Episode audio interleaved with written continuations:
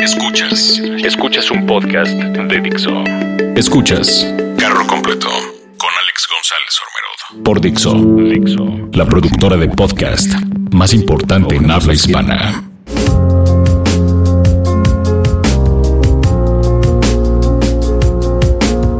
Hola, yo soy Alex González Ormerod, arroba Alex Gonzor, y este es otro episodio de Carro Completo, la política de hoy vista desde la historia del ayer. Imagínate que llevas años en la contienda por el poder, años de violentísima campaña, y un día, al fin, llegas a la cima. Ahora imagínate que aunque procuraba ser relativamente consistente en esos años de lucha, desde las alturas del poder, de repente te das cuenta que las realidades del país se ven un poco diferentes. ¿Cómo cambias de parecer en torno a una promesa que has repetido hasta el cansancio? Pues al parecer la receta es bastante universal.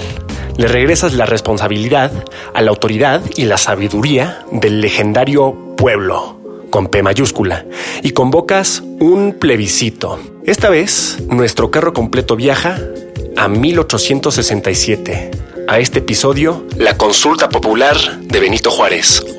O cómo darle el avión a las instituciones. Cualquier parecido con la realidad es meramente una coincidencia. Fueron 10 años de guerra. Primero contra el Partido Conservador y luego contra el Imperio francés. Pero con el mandato del Partido Liberal y la autoridad de la Constitución de 1857, también liberal, llegó de manera definitiva al poder el presidente Benito Juárez. Juárez había gobernado a trozos el país, con las amplias facultades extraordinarias que el Congreso le había concedido durante las guerras de reforma y de la Segunda Intervención. Pero, con el regreso de la paz, Juárez decidió que así simplemente no podía gobernar. Verán, la Constitución liberal concebía a un Congreso que reinaba supremo sobre el Ejecutivo. Esto resultaba problemático en un país que requería desesperadamente de reconstrucción y estaba bastante necesitado de acciones efectivas y concretas. La solución de un miembro del gabinete juarista, Sebastián Lerdo de Tejada, fue de emitir una convocatoria. Esta convocatoria coincidiría con las elecciones presidenciales en las que se postulaba Juárez otra vez para adicionar y reformar la constitución por medio de un plebiscito. Lerdo de Tejada argumentaba que, y lo cito, el despotismo de una convención puede ser tan malo o más que el de un dictador. Las reformas eran cinco, pero las más controvertidas fueron la que proponía dividir al Congreso en dos y la que otorgaba el derecho al veto al presidente. Ahora, lo que dijera Lerdo de Tejada era una cosa, pero los opositores al plebiscito temían que ocurriera todo lo contrario.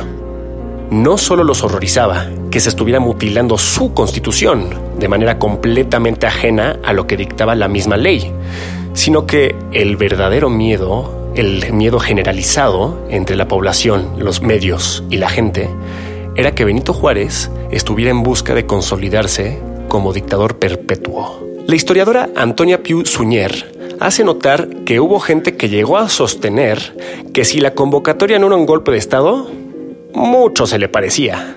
Ni siquiera eran los enemigos de Juárez, sino sus aliados, los que se echaban sobre el presidente y su convocatoria. Sus amigos, los gobernadores liberales de estados influyentes, le hacían ver que estaba en el error. El cacique de Sinaloa, Domingo Rubí, le dijo que la consulta relajaba la ley. ¿Quién la iba a respetar sino el propio presidente?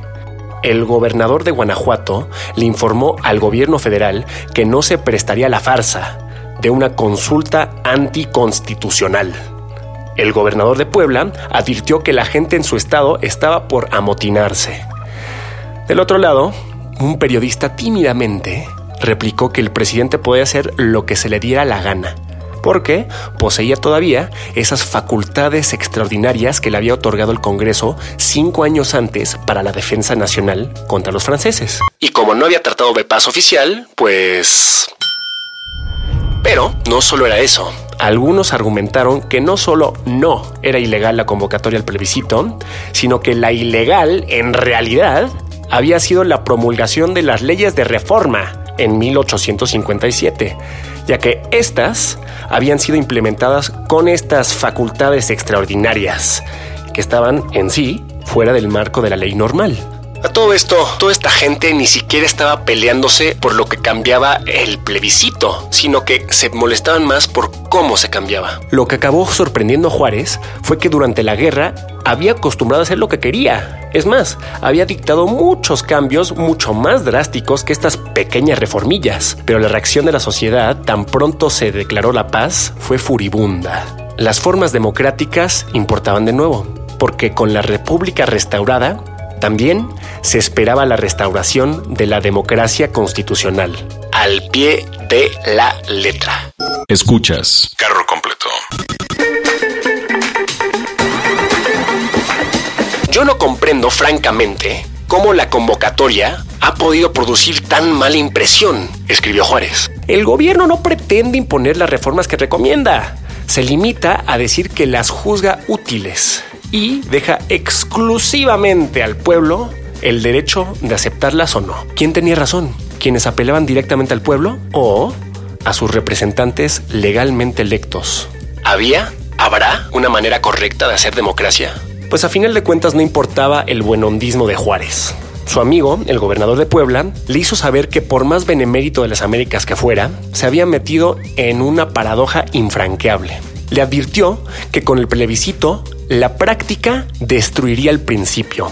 O, como lo dice el historiador José Fuentes Mares, de manera muy simple, el problema no radicaba en saber si la constitución debía o no reformarse mediante esa extraña convocatoria, que podía ser lo democrática que quisiera, pero que no era constitucional. A todo este mitote muy filosófico se le sumaba el hecho de que el país seguía al borde de la anarquía. Si para eso quería más poderes Juárez.